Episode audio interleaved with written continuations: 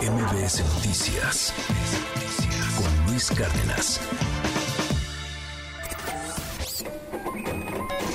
Economía y finanzas con Pedro Tello Villagrán.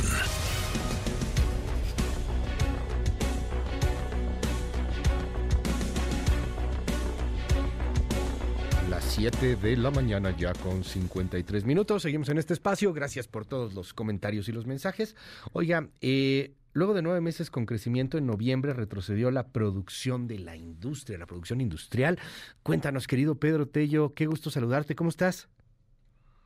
Luis, buenos días. Qué gusto saludarte también a ti y a quienes nos escuchan. En efecto, noviembre, que fue un buen mes para la actividad del sector comercio, fundamentalmente por las ventas que se realizaron al propósito del buen fin, no lo fue para la actividad industrial. La producción del sector industrial en México cerró el mes de noviembre con un retroceso mensual del 1%, que contradijo o más bien terminó la racha ascendente que durante nueve meses registró justamente este indicador. Y lo más importante no estriba solamente en el tropiezo del mes de noviembre, sino en el hecho de que sus cuatro pilares, la industria de la construcción,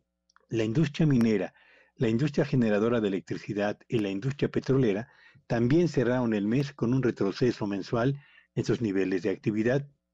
Y aun cuando ese retroceso de solo un mes no afecta el comportamiento que en términos generales ha registrado la industria y sus cuatro componentes a lo largo de los 11 meses para los cuales existe información correspondiente al 2023, lo cierto es que es un indicador acerca de por qué no debemos lanzar campanas a vuelo a pesar de que la economía mexicana cerró el año 2023 con un crecimiento superior al 3%, tal y como lo había venido señalando la propia Secretaría de Hacienda. Y es interesante esto último, Luis Auditorio, porque aún si revisamos qué está ocurriendo no solo con los cuatro pilares de la actividad industrial, sino con sus 29 especialidades en el periodo enero-noviembre del 2023, pues ahí nos encontramos con una realidad que vale la pena tomar en cuenta para hacer un balance justo de lo que está ocurriendo con la actividad económica de nuestro país. Resulta que de las 29 actividades o de las 29 especialidades de la industria que van desde la extracción de petróleo hasta la producción de maquinaria y equipo, pasando por la industria alimentaria, por la industria textil, la industria del mueble, la industria petroquímica, la industria automotriz o la electrónica, de esas 29 especialidades,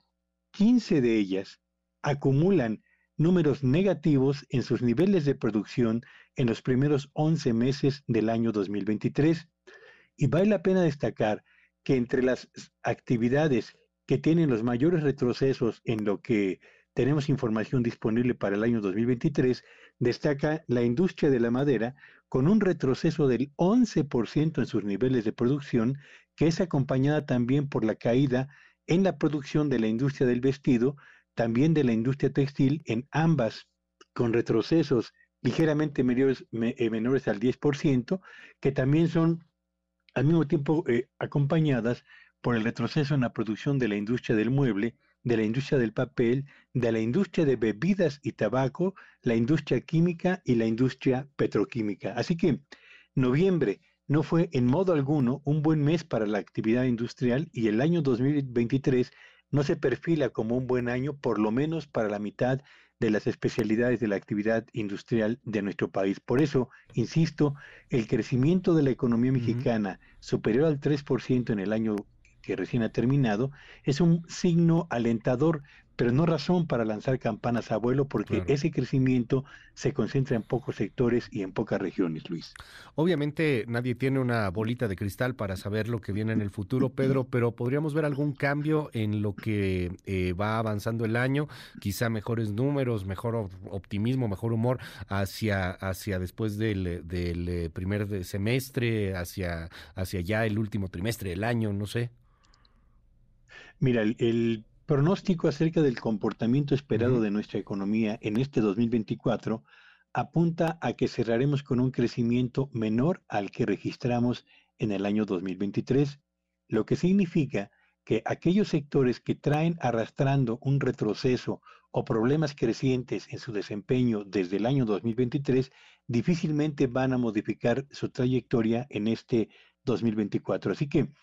si habíamos señalado ya que en diciembre pasado se recortaron más de 348 mil puestos de trabajo y que 2024 sería un año complicado también para el empleo, bueno, pues la razón estriba justamente en el hecho de que buena parte de la actividad industrial en nuestro país no está reportando números positivos y solamente aquellos que son exportadores como la electrónica, la automotriz, la industria maquiladora, ahí sí los niveles de producción y la generación de empleos sigue al alza. Por eso es que Hemos señalado una y otra vez que la economía mexicana presenta dos caras, la de aquellos sectores que encabezan el repunte de la actividad productiva, pero también en el otro extremo están aquellos sectores y especialidades que vienen registrando problemas crecientes, entre ellos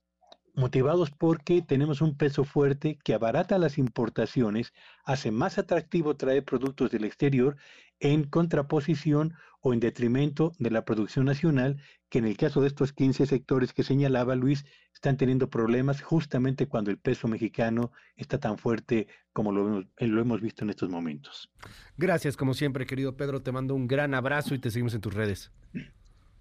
Síganme en X en arroba Petello Villagrán y que tengan un espléndido fin de semana. Es Pedro Tello, muchísimas gracias, Pedro. MBS Noticias con Luis Cárdenas.